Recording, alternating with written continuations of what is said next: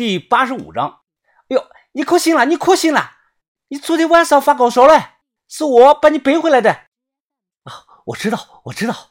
从床上坐起来呀，我揉了揉头。啊，哎呦，小兄弟，真是太谢谢你了，谢谢你啊！嘿嘿嘿，瘦小子啊，挠头一笑，露出了一口洁白的牙齿。小伙子，睡醒了？你从哪里来的哟？来，快快快，喝碗姜茶吧，身上还没好利索嘞。哦，谢谢大姐，大姐，谢谢。我是外地人来旅游的，听人说啊，咱们这儿是无蚊村。哦，我看也是呀。我们村里可没人买得起小汽车的。不错呀，打从小我记事的时候起啊，就没有见过一只蚊子的。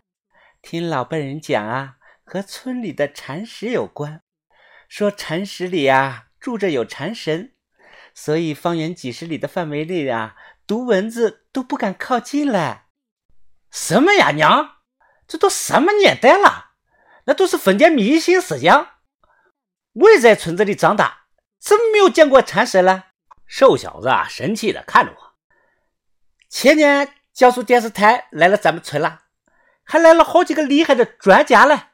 我跟着去看了，人家专家都破解了咱们村没有蚊子的秘密了。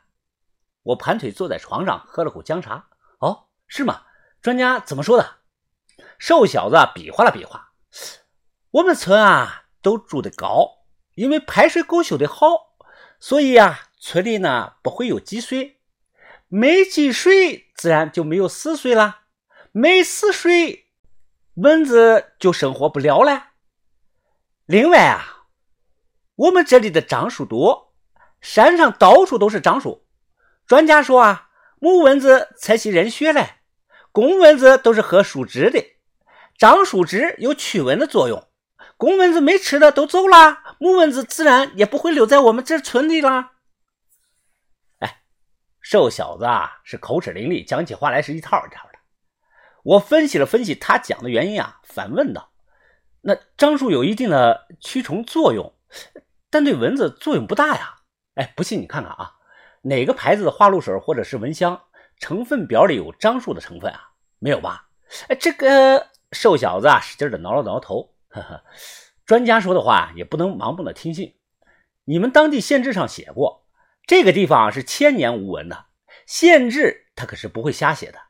照这么想啊，一千年前你们村的排水沟，哎，就修这么好了？哎呀，我靠！哎哥，还是你厉害啊！你你怎么什么都知道哎？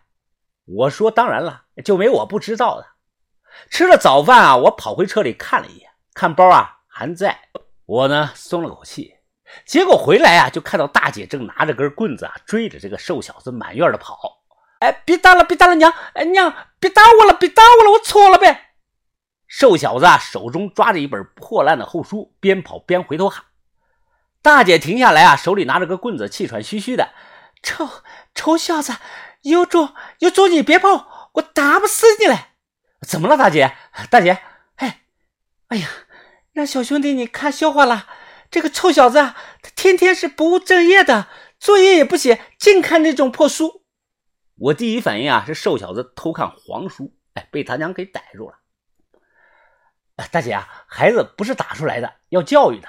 这种书啊，其实也没什么的，哎，你得给他留点面子呀。就是就是了，还是大哥说的对呀。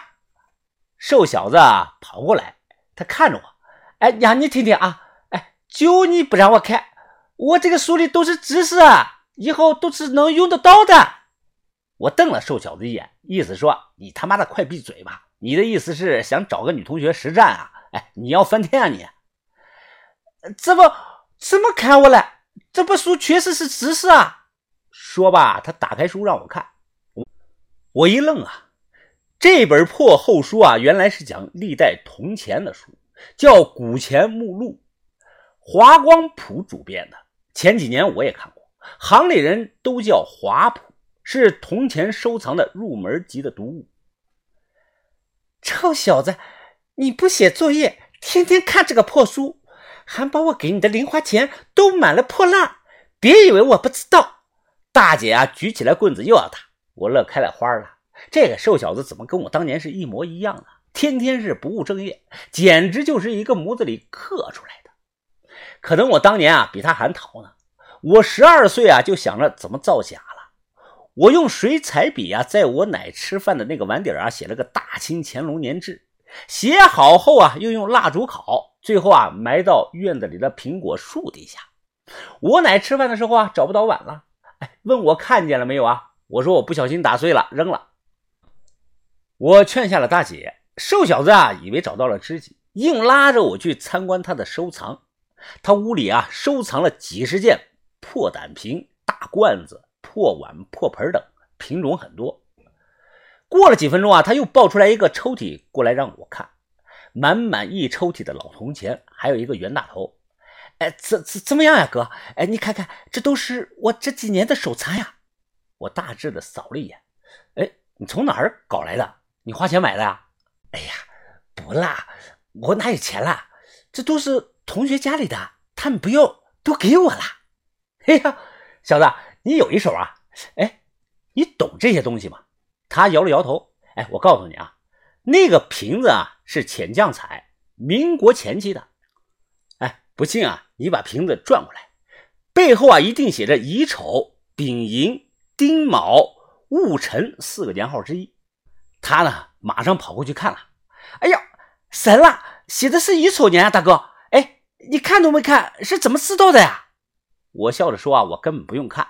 另外啊，那几个青花盘子啊你翻过来，底下是不是都有那个很潦草的青花款呀？哎，是啊，是啊，有啊。我解释了一下，这类款啊都是那个花押款，哎，不是官窑款，因为画工啊对不上。这都是当年啊器物时代的特征。哎呀，那那这个呢，哥？我看书上说啊，这种釉色啊是茶叶末釉中的蟹甲青，哎，对不对啊，哥？你别乱看书啊！什么蟹甲青啊，就是个大咸菜的坛子啊！你没刷干净，刷干净了就不是这个颜色了。哦，那那你看我收藏的这些铜钱了？我扒拉了两下，说不错。其实啊，东西都很普通，至少啊。我是看不上的。接下来呀，哪想到瘦小子突然给我跪下了，他抱着我的脚啊，大声的喊道：“哎呀，师傅，哎呀，你收我当徒弟吧！我看出来你是个高手啊，你你有本事啊，师傅！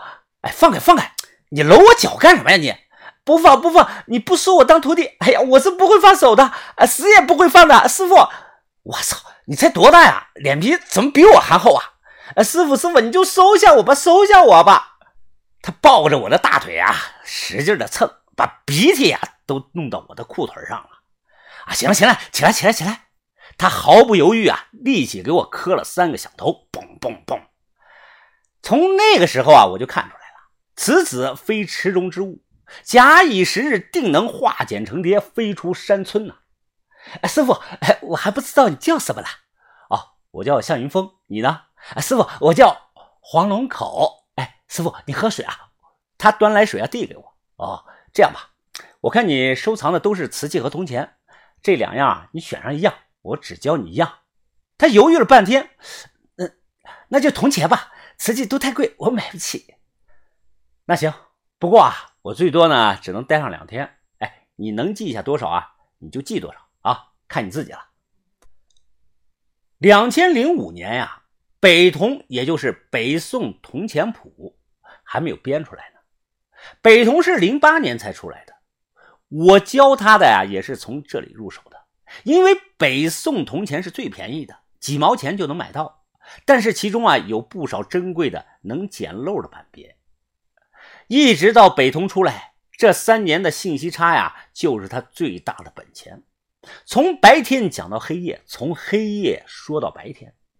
我把我知道的、我听说的、我了解的都说给了他，他拿着写数学作业用的那个本子啊，全记了下来。有不理解的会一直问我，当然呢，我也是知无不言。现在啊，北铜中很多一级币或者是名誉品，我们那个时候啊都不那么叫，不过也差不了太多。加起来，瘦小子啊应该记下了近百种的一级币。因为当时手里啊没有托片和图录，大部分都是我口述他想象的。后来啊，他还手画出很多的板别，和我脑海中的实物基本一致。从这里就能看出来他是有天分的。像是这些啊，大关通宝小平行书铜钱，西宁通宝、西宁重宝直读、绍圣通宝悬读、西宁元宝大字昂宁、祥福元宝折石、天圣元宝折钱、天圣元宝记锅板、明道元宝折钱、天喜翘尾通、景德元宝四笔圆、景佑元宝草原等等等等，很多很多。字体呢？也全部涉及到了行书、草书、篆书和隶书等。我还告诉他了钱币的建伪方法，包括改刻、翻砂、挖字、老铜新铸造等特征。那个时候啊，瘦小子才十五岁。几年之后，他在北京干了一件了不起的事情，连永州没钱管的梅梅也听说了黄龙口这个少年的名字。那个时候啊，北京报国寺钱币市场来了六个小鬼子。这些小鬼子从各大钱币商店的钱堆里啊，专门挑直径二十七以上的太平通宝、宋元通宝，以及挑一些好字口的普通铜钱。刚开始啊，大家都没当回事儿，哎，卖给小鬼子就很便宜。